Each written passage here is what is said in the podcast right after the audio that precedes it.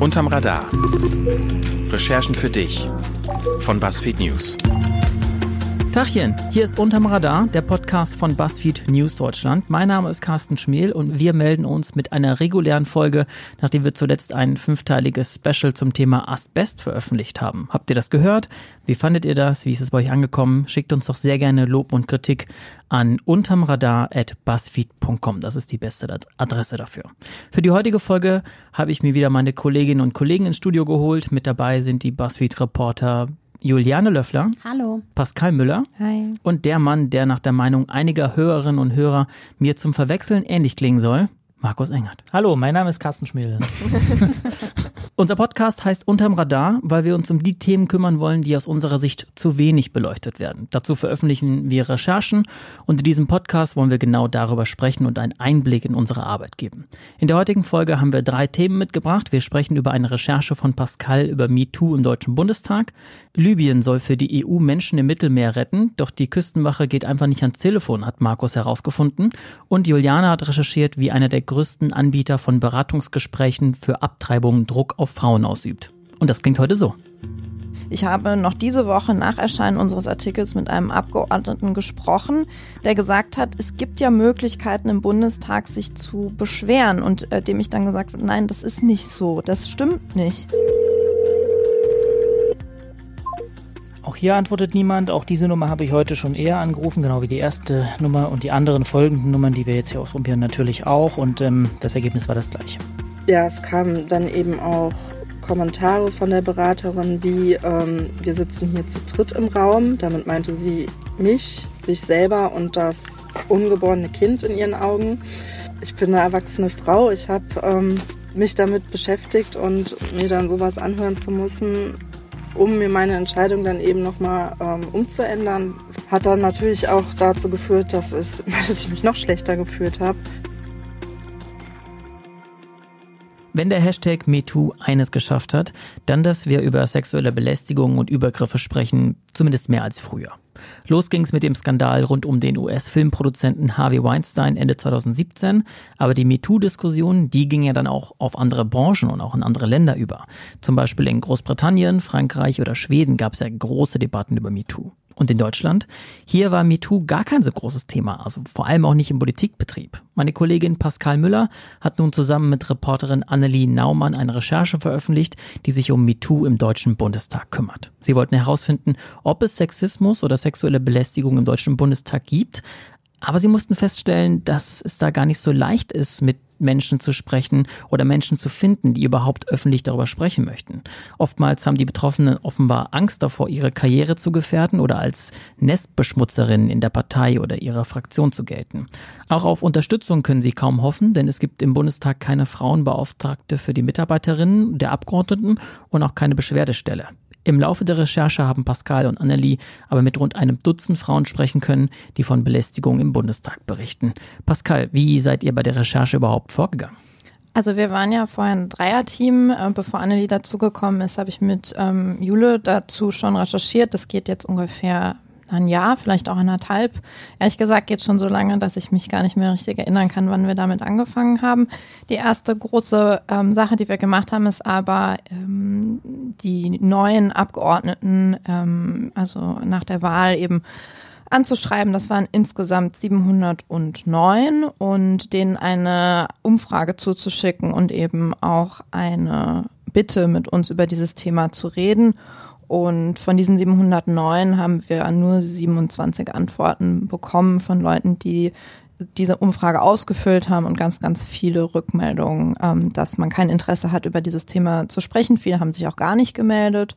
Wir haben dann immer mal wieder versucht, ähm, über, es gibt manchmal so kleine Artikel, wo es irgendwie, wo das thematisiert wurde, darüber habe ich versucht, Betroffene zu erreichen. Wir haben natürlich einzelne Abgeordnete angefragt, die so eine Agenda haben oder so eine Politik machen, wo man sich denken kann, okay, vielleicht haben die von diesem Thema schon mal gehört. Wir haben versucht, mit Mitarbeitervertretern äh, zu sprechen und genau, sind so eben irgendwie schrittweise vorgegangen, ist teilweise sehr kleinteilig gewesen, haben in Facebook-Gruppen ähm, versucht, Praktikanten zu finden und ja, obwohl wir all diese Schritte unternommen haben, haben sehr, sehr wenige Leute sich getraut ähm, zu sprechen. Und eine, die das aber trotzdem gemacht hat, ist die Dorothee Schlegel. Die ist mittlerweile aus dem Bundestag ausgeschieden, ähm, aber nicht aus der Politik. Also sie ist immer noch politisch aktiv bei der SPD und die saß bis 2017 im Bundestag. Und mit ihr habe ich über diese Sache gesprochen. Hallo Frau Schlegel, danke, dass Sie Zeit haben, mit mir zu sprechen. Ähm, Sie haben ja für unsere Recherche schon mit uns geredet. Sie waren ja eine der ganz wenigen Frauen, die sich namentlich geäußert haben und haben meiner Kollegin Annelie erzählt, dass Sie sich in Ihrer politischen Karriere teilweise auf Veranstaltungen wie Freiwild gefühlt haben. Was bedeutet das?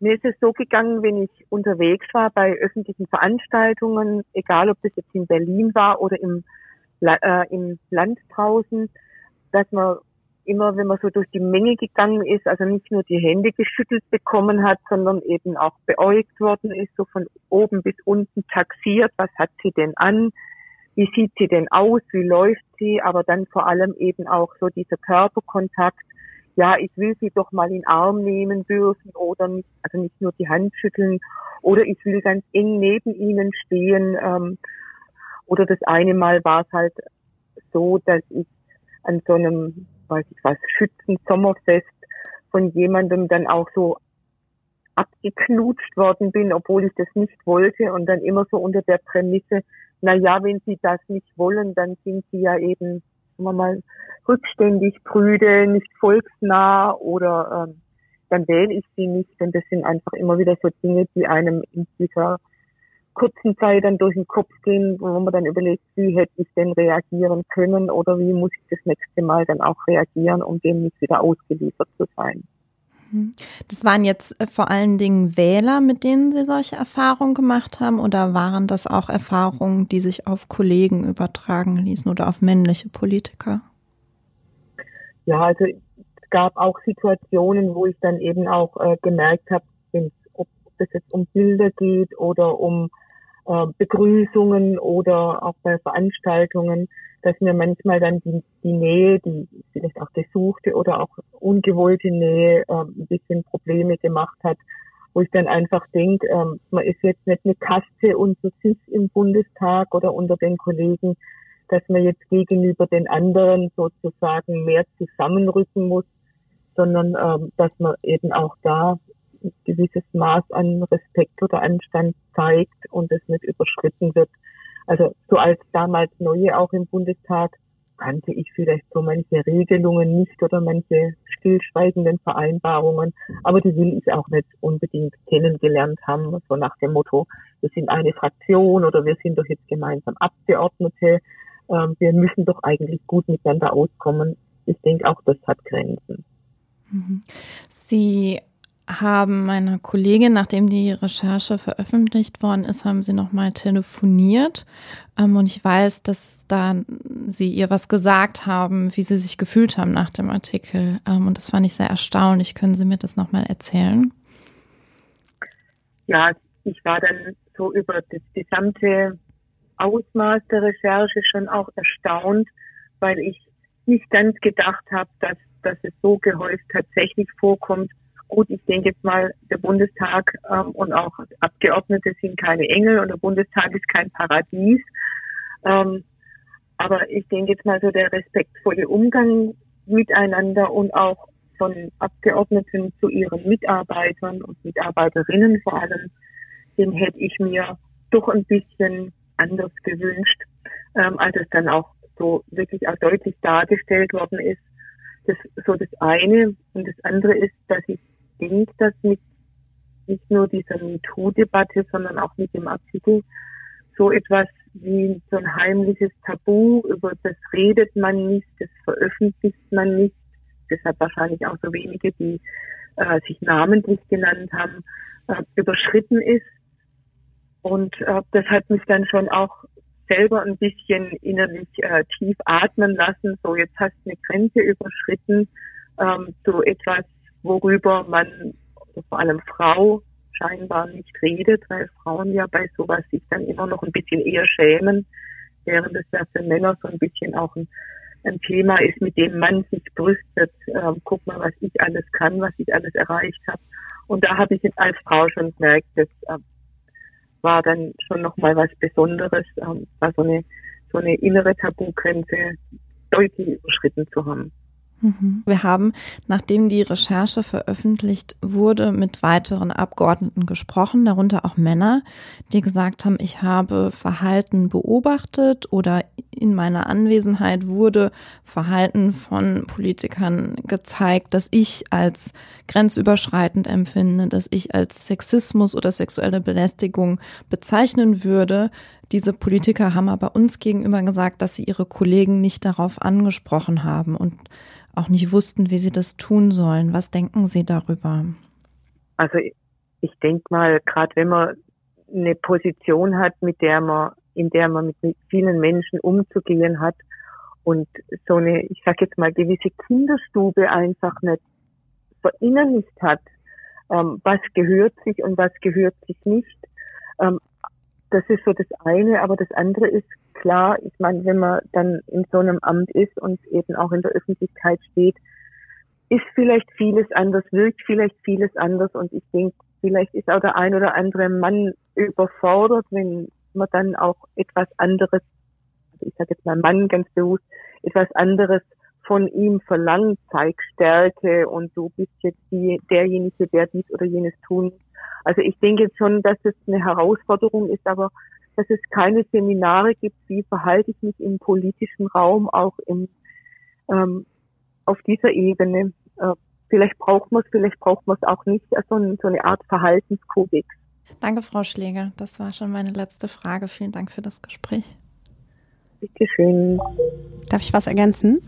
Ich fand das total interessant, dass diese Umfrage, ähm, dass die dass wir die gemacht haben 2017, als es eigentlich so ein Momentum gab dafür und gerade alle darüber geredet haben. Es war so Peak MeToo-Diskussion und trotzdem das Interesse daran, sich dazu zu äußern, offensichtlich im Betrieb, Politikbetrieb so klein war. Also ich habe das Gefühl, wenn man es zu dem Zeitpunkt nicht gemacht, also es hätte keinen besseren Zeitpunkt geben können, sich dazu zu äußern, als zu diesem Zeitpunkt.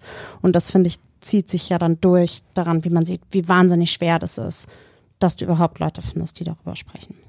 Ich glaube gar nicht, dass es ein guter Moment war. Ich glaube, dass es völlig überlagert wurde davon, dass die AfD im Bundestag saß und dass das alle anderen Themen verdrängt hat. Ich habe auch noch eine Frage, wenn ich die loswerden kann. Ähm, in deinem Feld, in dem du recherchierst, ist es ja oft so, dass es sehr viele Leute gibt, die nicht reden wollen und sehr wenige Leute gibt, die reden wollen. Aber hast du das Gefühl, in der Politik ist diese, ähm, dieses Ungleichgewicht noch ein bisschen stärker als anderswo oder kann man das nicht so sagen? Ja, ich würde sagen, das ist so.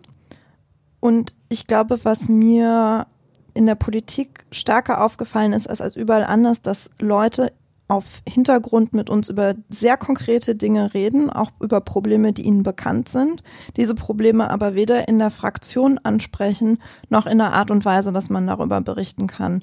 Und da gibt es natürlich dann auch Seiten von Betroffenen, die merken das natürlich auch, dass gewisse Leute, die Mitwissende sind, sich nicht äußern ähm, gibt es, glaube ich, auch ein Stück weit Enttäuschung oder ähm, noch mehr Angst, sich dann zu äußern. Und das ist das eine. Und das andere ist, dass natürlich es eine machtpolitische Frage ist, wer sich zu welchen Themen über was und über wen äußern kann.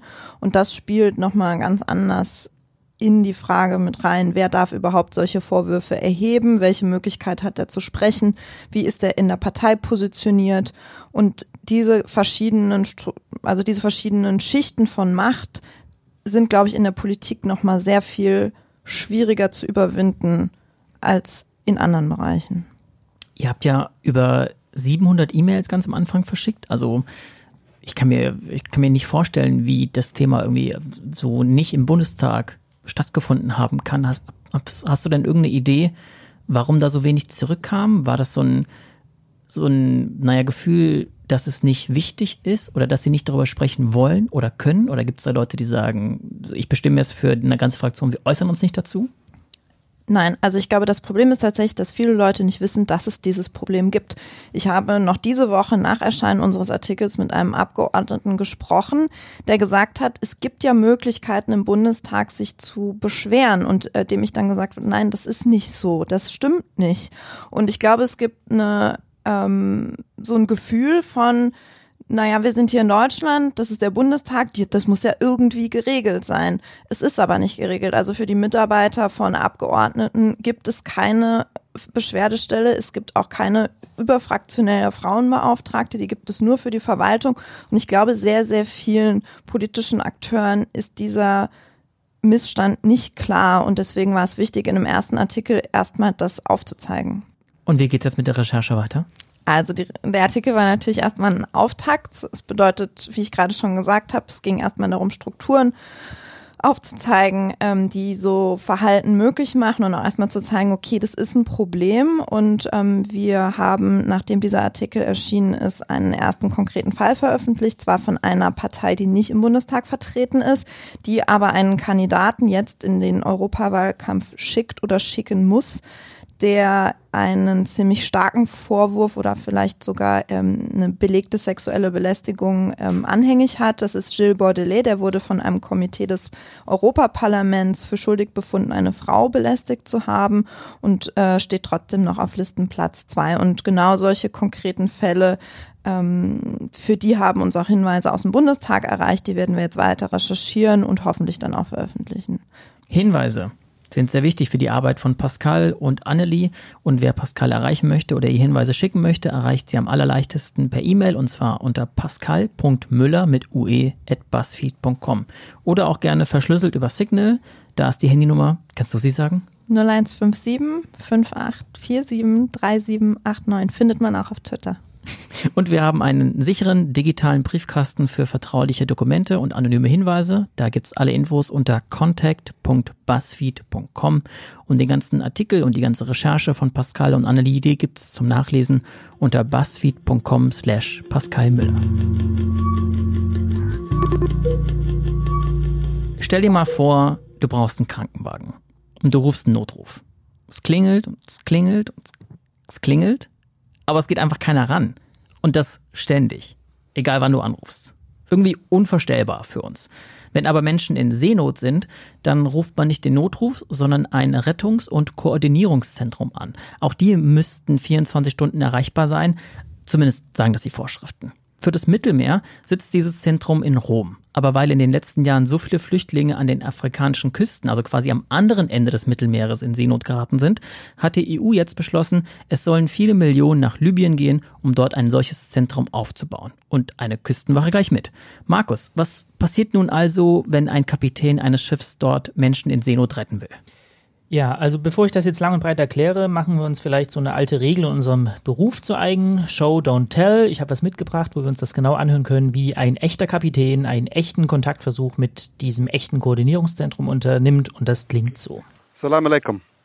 Salam rahmatullah. Hello. Um, أنا من المركب Sea Watch 3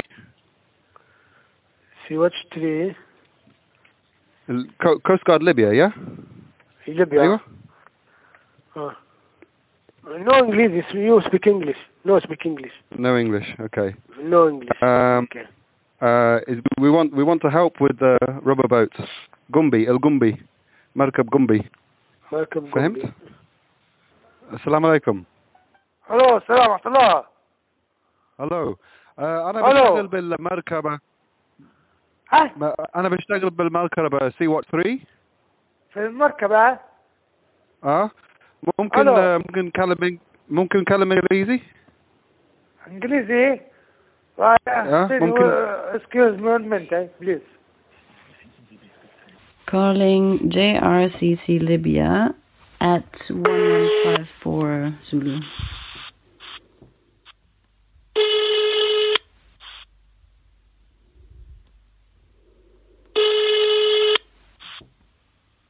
Yeah, there's just no reply. Okay, giving up first number. Tripoli Port Authority, which is unlikely that it works. Yeah, okay. That was it. Also, um das ganz kurz zusammenzufassen, wir haben noch sehr viel mehr Material. Das war jetzt natürlich ein zusammengeschnittener, kurzer Einspieler und ähm, der Befund ist, die gehen schlicht nicht ran, die sind schlicht nicht erreichbar. Dürfen die das denn? Also, ähm, so ganz eindeutig kann man das nicht sagen. Es gibt ähm, eine Konvention über diese Seenotrettungsfälle, äh, die SAR-Konvention im Jahr 1979. Ähm, und äh, ganz viele Staaten sind dabei getreten, auch Libyen. Und da steht drin, was man halt tun muss. Und es gibt ein Handbuch, was zu dieser Konvention gehört. Und da steht drin, wie so eine Seenotrettung zum Beispiel zu sein hat. Und in diesem Handbuch steht unter anderem drin, in solchen Koordinierungszentren muss 24 Stunden jemand sitzen, der muss Englisch sprechen. Und wie gesagt, Libyen hat das auch ratifiziert. Das heißt, ähm, in dem Moment, wo sie dieser Konvention beitreten, sind sie eigentlich verpflichtet, diese Konvention auch zu erfüllen, einzuhalten. Ich hatte aber Kontakt gestern noch mit einem Seerechtler ähm, von der IMO-Universität in Malmö und der hat gesagt, es gibt aber auch leider gar keine Möglichkeit, um Staaten dazu zu zwingen, wenn sie das eben nicht tun. Und da kann man jetzt gar nichts machen. Man kann nichts machen. Also wie gesagt, ich habe erst die ähm, IMO, das ist die Internationale Maritime Organisation der Vereinten Nationen, die habe ich gefragt, ob man da gar nichts machen kann. Da haben die IMO mir geantwortet, wir haben kein Mandat, um sowas zu überprüfen. Äh, und selbst wenn, wären wir dafür nicht zuständig. Wir könnten es aber überprüfen, wenn jetzt einer Mitgliedsstaat kommt und ähm, das sozusagen auf die Tagesordnung setzt. Dann habe ich die Bundesregierung mal angefragt, weil ja sehr viele von diesen privaten Seenotrettungen mit deutscher Beteiligung stattfinden, ob die das vorhaben, das zu machen. Ähm, und da hieß es dann, ähm, man müsste sich das mal angucken und wisse das noch nicht so ganz genau. Ähm, und dann später hat man mir noch gesagt, dass man jetzt überlegt, ob man bei der, ähm, bei der nächsten Sitzung des zuständigen IMO-Ausschusses das Thema aber dort mal auf die Tagesordnung setzt. Und wenn das dazu käme, dann würde sich die IMO das wohl auch angucken. Aber Stand jetzt weiß man das nicht. Die ganze Angelegenheit ist ja schon ein sehr harter Vorwurf. Wie sicher kannst du dir sein, dass es alles stimmt? Also ich glaube, wir können uns relativ sicher sein, weil was wir zum einen haben, ist ähm, übereinstimmende Berichte ganz viele verschiedene Nichtregierungsorganisationen, private Seenotretter und die decken sich sozusagen. Das zweite ist, dass es zum Beispiel sowas gibt wie Logbücher, das müssen diese Schilder, äh, diese Schiffe ja führen und das Logbuch für die Aquarius, das ist eines dieser Schiffe von Ärzte ohne Grenzen und SES Mediterranee, das steht komplett online im Netz, man kann sich das angucken und ich habe das durchgearbeitet und ausgezählt und da finden sich fast 30 Kontaktversuche mit der libyschen Küstenwache, die ins Nichts gehen. Das dritte ist, was wir haben, das sind diese Funkmitschnitte. Wurden uns bereitgestellt von Sea-Watch. Ähm, Im Artikel dazu haben wir sehr viel von diesem Audiomaterial auch eingebunden. Man kann sich das anhören. Sogar der Sprecher der EU-Mission, Sophia, ähm, benutzt eine interessante Vokabel, als ich ihn gefragt habe, wie die das einschätzen. Der sagt, sie schätzen das als zufriedenstellend ein. Ich glaube, es wäre in der Schule eine 4, ich bin oder eine 3, ich weiß nicht, aber sowas, 3. Ähm, also nicht so wahnsinnig prickelnd und ähm, weil wir das natürlich trotzdem selbst überprüfen wollen als Redaktion. Wir haben insgesamt fünf verschiedene Nummern äh, so zusammen recherchiert, die von libyscher Seite angegeben wurden in offiziellen Datenbanken, wo man anrufen kann, wo man sich melden kann, wenn man einen Seenotfall melden möchte. All diese fünf Nummern haben wir x-mal probiert anzurufen und das, das ist war da, wo du die ganze Zeit mit dem Telefon durch das Büro gerannt bist. Wo ich weg war, genau. Und ähm, wie das immer so klang, das können wir auch mal hören. Ich habe auch da mal eine Aufnahme mitgebracht. Ja, hier ist Markus Engert von BuzzFeed News. Ich bin mitten in der Recherche zur Erreichbarkeit der Nummern, die auf libyscher Seite für Seenotrettungsfälle im Mittelmeer angegeben sind. Ich habe verschiedene Nummern hier vorliegen, habe sie jetzt vorgestern und gestern schon mal ausprobiert, habe eine ähm, Fehlerquote von, naja, 100 Prozent ähm, bis dahin eingefahren und mache jetzt hier sozusagen die, die dritte Versuchswelle und zeichne mich dabei mal auf. Stellt man sich vor, man wäre jetzt sozusagen verantwortlich auf einem Schiff und wüsste, dass davon irgendwo Menschen gerade in Seenot sind oder vielleicht bald ertrinken. Das ist die Nummer, die in der offiziellen Datenbank der ähm, Internationalen Maritimen Organisation eingetragen ist als Kontaktnummer für Seenotrettungsfälle.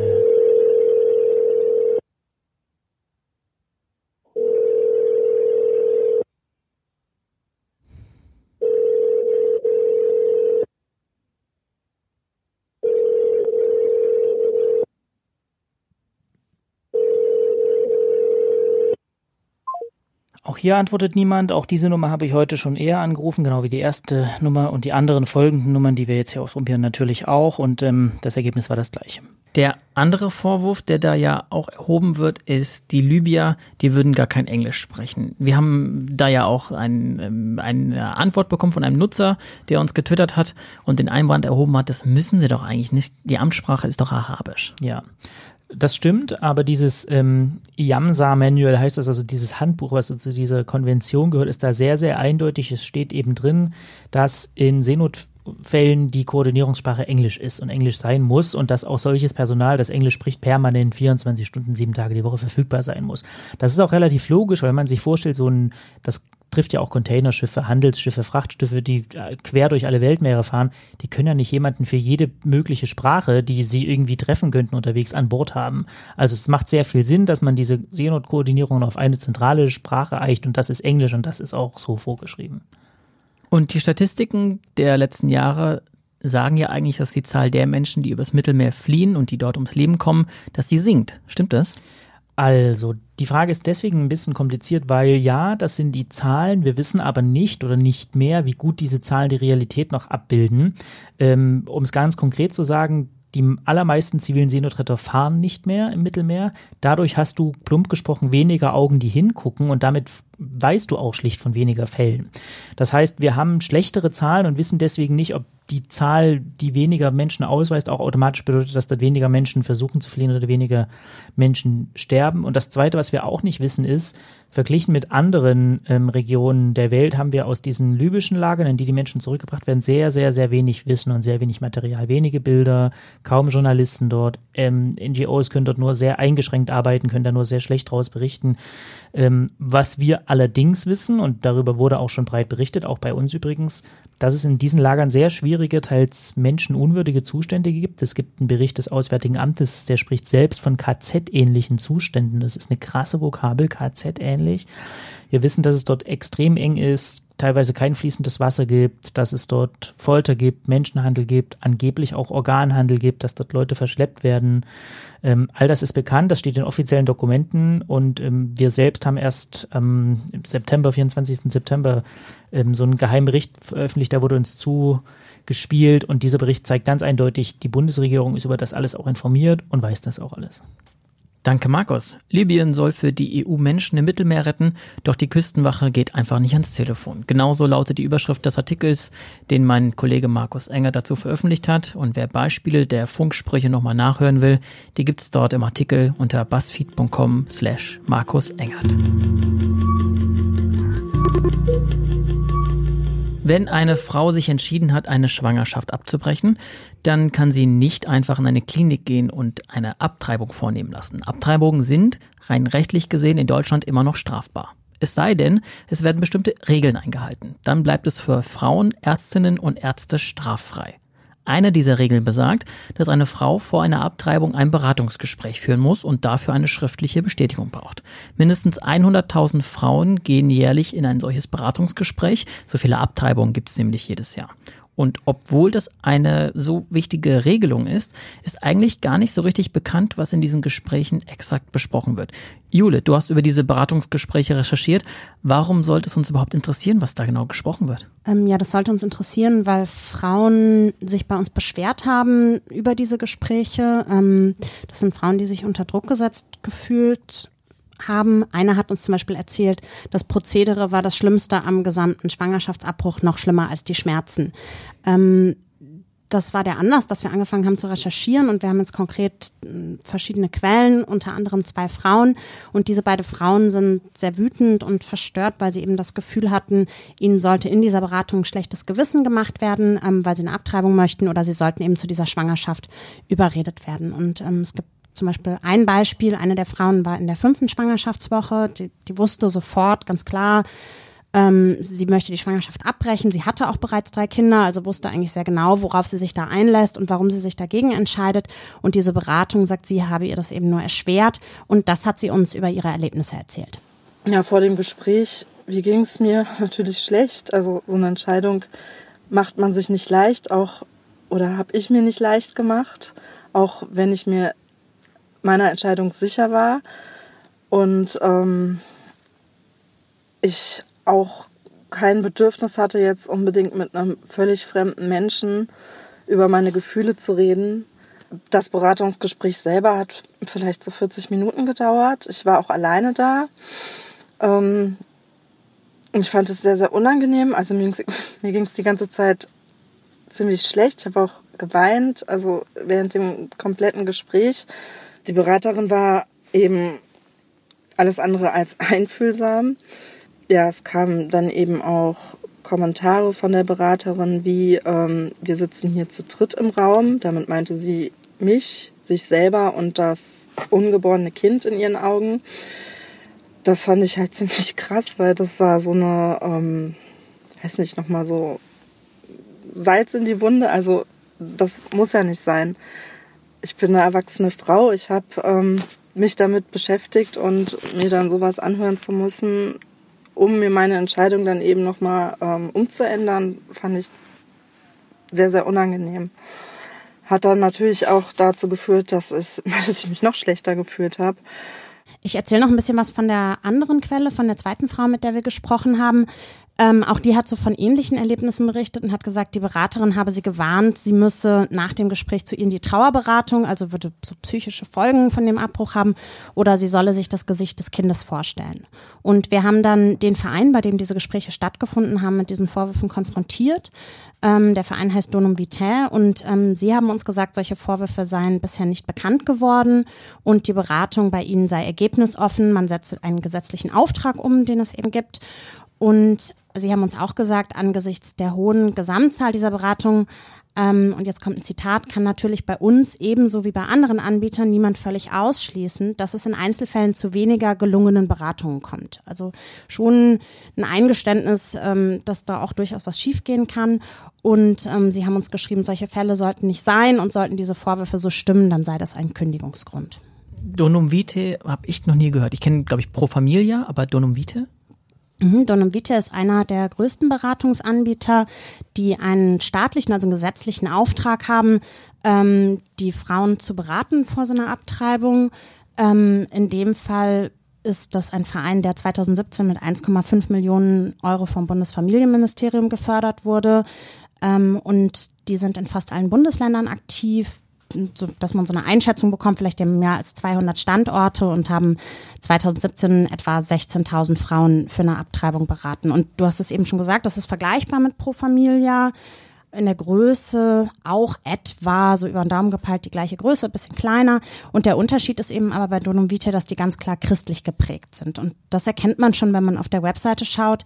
Ähm, die Unterzeile dieses Vereins heißt Förderung des Schutzes des menschlichen Lebens e.V., also ähm, das ist schon eigentlich ein klarer Hinweis, in welche Richtung das geht. Ähm, sie sind gegen die Abschaffung oder waren gegen die Abschaffung von diesem sehr umstrittenen Paragraph 219a. Und wir haben uns die Vereinsakten angeschaut. Die sind seit der Gründung ganz stark von CDU-CSU-Mitgliedern geprägt. Also von neun Vorstandsmitgliedern, die diesen Verein mitgegründet haben, waren sechs aus der Union. Klingt gar nicht so ergebnisoffen. Also verfolgen Sie doch ein Ziel mit Ihrer Beratung, oder? Also wir haben jetzt vier Quellen, zwei Ärztinnen und zwei Frauen, die betroffen sind, die uns das erzählt haben. Deshalb kann ich nicht sagen, wie systematisch das passiert. Ähm, es gibt ein Gesetz, was genau regelt, wie das stattfinden soll, nämlich die Beratung soll ergebnisoffen sein und soll, die Beratung soll die Frauen nicht belehren oder bevormunden. Wenn diese Fälle sich so zugetragen haben, dann hat Donum Vitae möglicherweise gegen dieses Gesetz verstoßen. Es steht aber noch was Zweites in diesem Gesetz, das sogenannte Schwangerschaftskonfliktgesetz, und da steht, die Beratung dient dem Schutz des menschlichen Lebens. Das klingt jetzt erstmal wie so ein Widerspruch, der auch schwer zu verstehen ist und der meiner Meinung nach zu so einer gewissen Auslegbarkeit führt.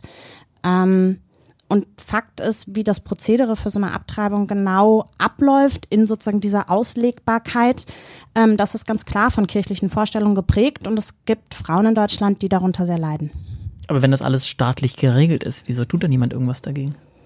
Es gibt eben, wie ich schon gesagt habe, dieses Gesetz, was alle Details regelt, das von den Öffnungszeiten bis zu welche Fortbildungen müssen diese Beraterinnen machen. Ähm, wir haben aber mal in allen Bundesländern nachgefragt und diese Inhalte werden selbst kaum kontrolliert. Also es werden so Beratungsprotokolle nach jedem Gespräch angeführt, die gibt es. Also das sind also über 100, also etwa 100.000 muss es davon geben. Die aufsichtshabenden Behörden kontrollieren das aber kaum. Also einige Bundesländer haben uns auch mitgeteilt, sie kontrollieren das gar nicht oder nur stichprobenartig. Und deshalb ist letztlich einfach gar nicht nachprüfbar, ob diese Stellen sich wirklich an das Gesetz halten. Also Gespräche, die nicht kontrolliert werden und Frauen leiden darunter, warum kann man diese Gespräche nicht einfach abschaffen? Ja, ich möchte selbst gar kein Urteil darüber fällen, ob diese Gespräche gut oder schlecht sind. Ich kann nur das berichten, was Menschen mir erzählen. Ähm, und ich habe letzte Woche nochmal mit Friedrich Stapf gesprochen. Das ist ähm, ein Arzt, der die größte Abtreibungsklinik in Deutschland leitet. Und der hat mir erzählt, für viele Frauen sind diese Beratungen auch gut, weil sie da eben auch Informationen bekommen. Also wie läuft so eine Abtreibung ab? Wo bekomme ich finanzielle Unterstützung her? Und weil viele eben auch tatsächlich unsicher in diese Beratung gehen. Also die haben sozusagen diesen inneren Konflikt und wissen noch nicht genau, was sie wollen und die benötigen Auskunft. Ähm, es gibt aber eben andere Frauen und die wissen ganz genau, was sie wollen. Und das sind eben auch solche, mit denen wir gesprochen haben und die müssen eben trotzdem dahin. Und für die ist es natürlich sehr schwer erträglich, wenn sie das Gefühl haben, sie werden mit ihrer Entscheidung gar nicht ernst genommen oder verurteilt. Was ist seitdem passiert? Ähm, leider nicht so viel wie erhofft. Also es haben sich weitere Frauen bei uns gemeldet. Das ist gut, weil ich gerne noch besser verstehen möchte, wie häufig sowas vorkommt und ähm, wir jetzt auch nur Einzelfälle haben bisher, ähm, die mir teilweise von positiven, aber größtenteils auch von negativen Erfahrungen berichtet haben. Ja, und wir freuen uns natürlich, wenn sich weiterhin Frauen, Betroffene oder auch Ärztinnen und Ärzte bei uns melden. Am besten per E-Mail unter juliane.löffler mit oe at buzzfeed.com. Vielen Dank, Juliane. Gerne.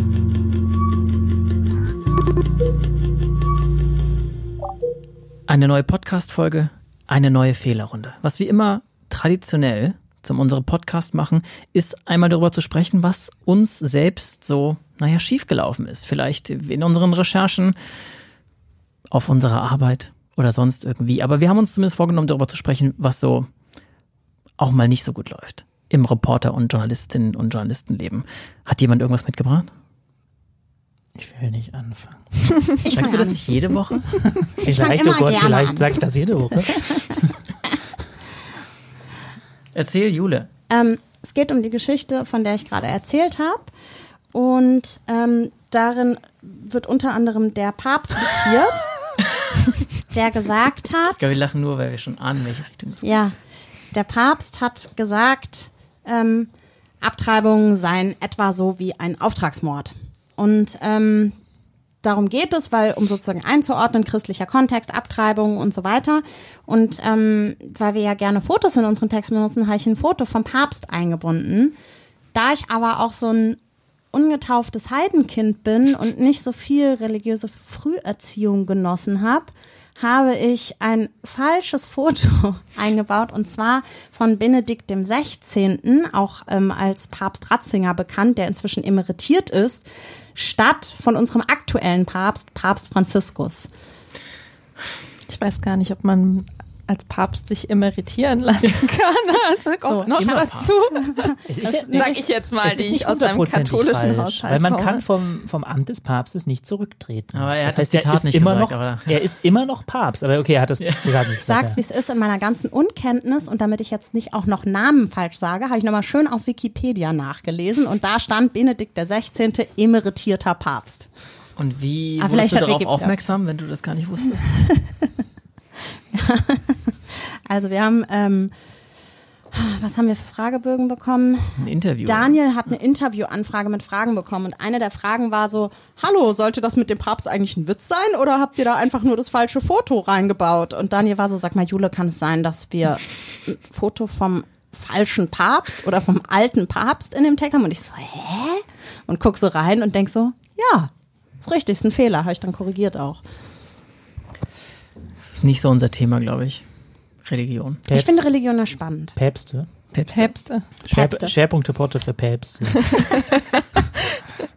Markus, was ging bei dir? Ja, ähm, ich habe.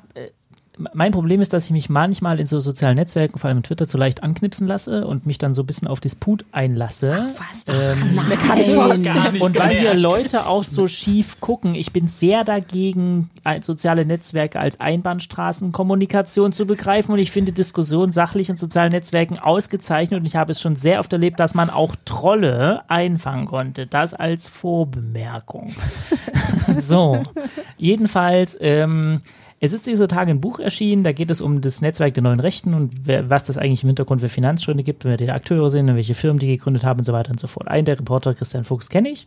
Ähm, und wer in dem Sektor schon mal recherchiert hat, weiß, wie tough da der Gegenwind inzwischen weht und organisiert wird. Und ich habe das so ein bisschen gesehen und fand das so unfassbar krass, dass ich mich leider habe da irgendwie reinwickeln lassen und mit so Besserwisser, Alt-Right, auf dem rechten Auge, blind Leuten diskutiert habe, eben in dem Ansporn, die Kollegen, die Kollegen da zu verteidigen. Ich äh, möchte gar nicht sagen, dass das das beste Buch aller Zeiten ist und jeder soll das selbst lesen, sich selbst ein Urteil fällen, aber ich finde es so krass, wie teilweise wirklich komplett unsachlich auf Recherchen reagiert wird und wie die Leute glauben, sie wüssten es einfach besser als jemand, der da jahrelang drin rumgewühlt hat. Und ähm, es bringt natürlich nichts, weil diese Leute äh, mit ihrem Quatsch weiter durch die Welt rennen und das halt an dem nächstbesten erzählen. Und da habe ich ein kleines bisschen Lebenszeit drin vergeudet und verloren. Ähm, ob das jetzt ein Fehler war oder nicht, vielleicht genau das Richtige, das will ich nicht allein beurteilen, aber das ähm, dachte ich, bringe ich als Beispiel jetzt hier. Wie viel Lebenszeit in Stunden, Markus? Nö, nicht viel, nicht so viel. Höchstens Nur so sieben. zwölf. In Relation zur Gesamtlebenszeit nicht so viel. Ah, jetzt muss ich was sagen, ne? Mhm. Ja, ich denke die ganze Zeit schon drüber nach, weil ich habe gar keinen richtigen Fehler. Ich bin Ah, krank zu einem. Interview gegangen. Das ist nicht wahr. Ich hatte viele Probleme mit Interviews diese Woche. Also zum einen bin ich zu einem Interview erschienen, das ich mir in der falschen Woche eingetragen habe.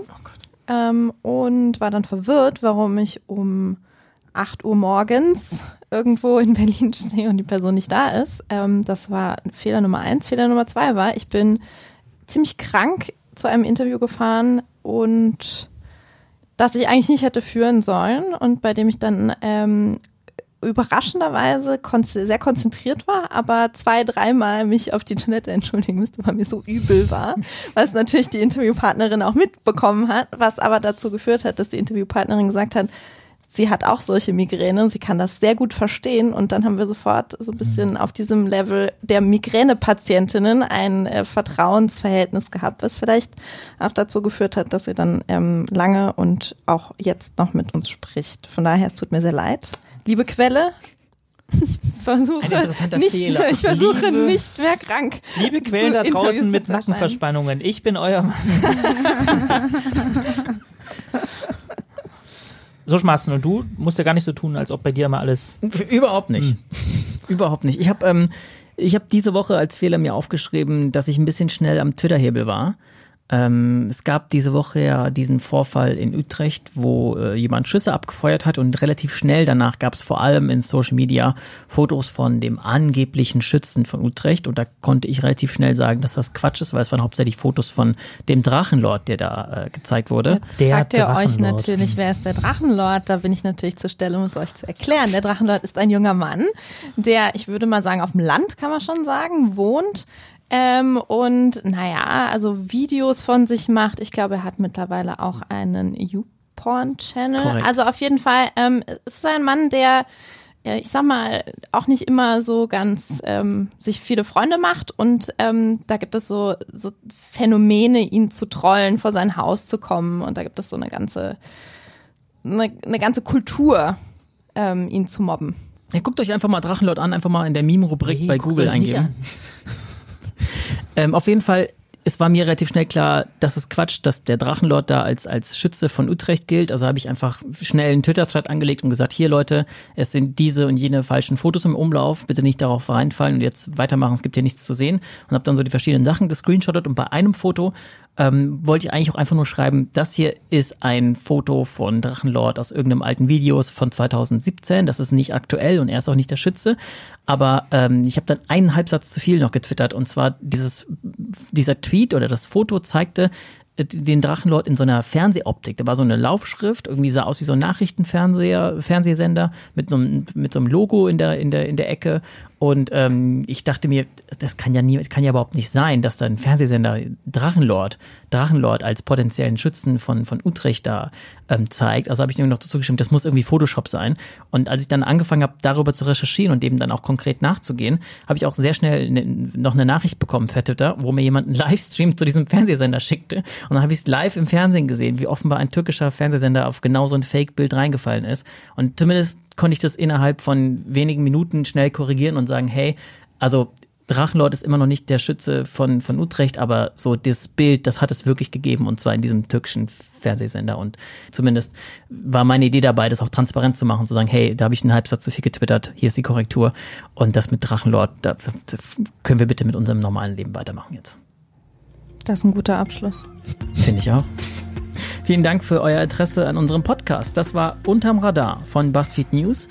Wenn ihr auch unsere nächsten Recherchen nicht verpassen wollt, abonniert uns sehr gerne und abonniert diesen Podcast, kostet nämlich gar nichts. Ansonsten findet ihr unsere Artikel und Recherchen immer auf buzzfeed.com/news oder folgt uns auf Instagram, da heißen wir buzzfeednews.de. Danke fürs Zuhören und bis ganz bald. Tschüss. Ciao. Adieu. Unterm Radar. Recherchen für dich von BuzzFeed News.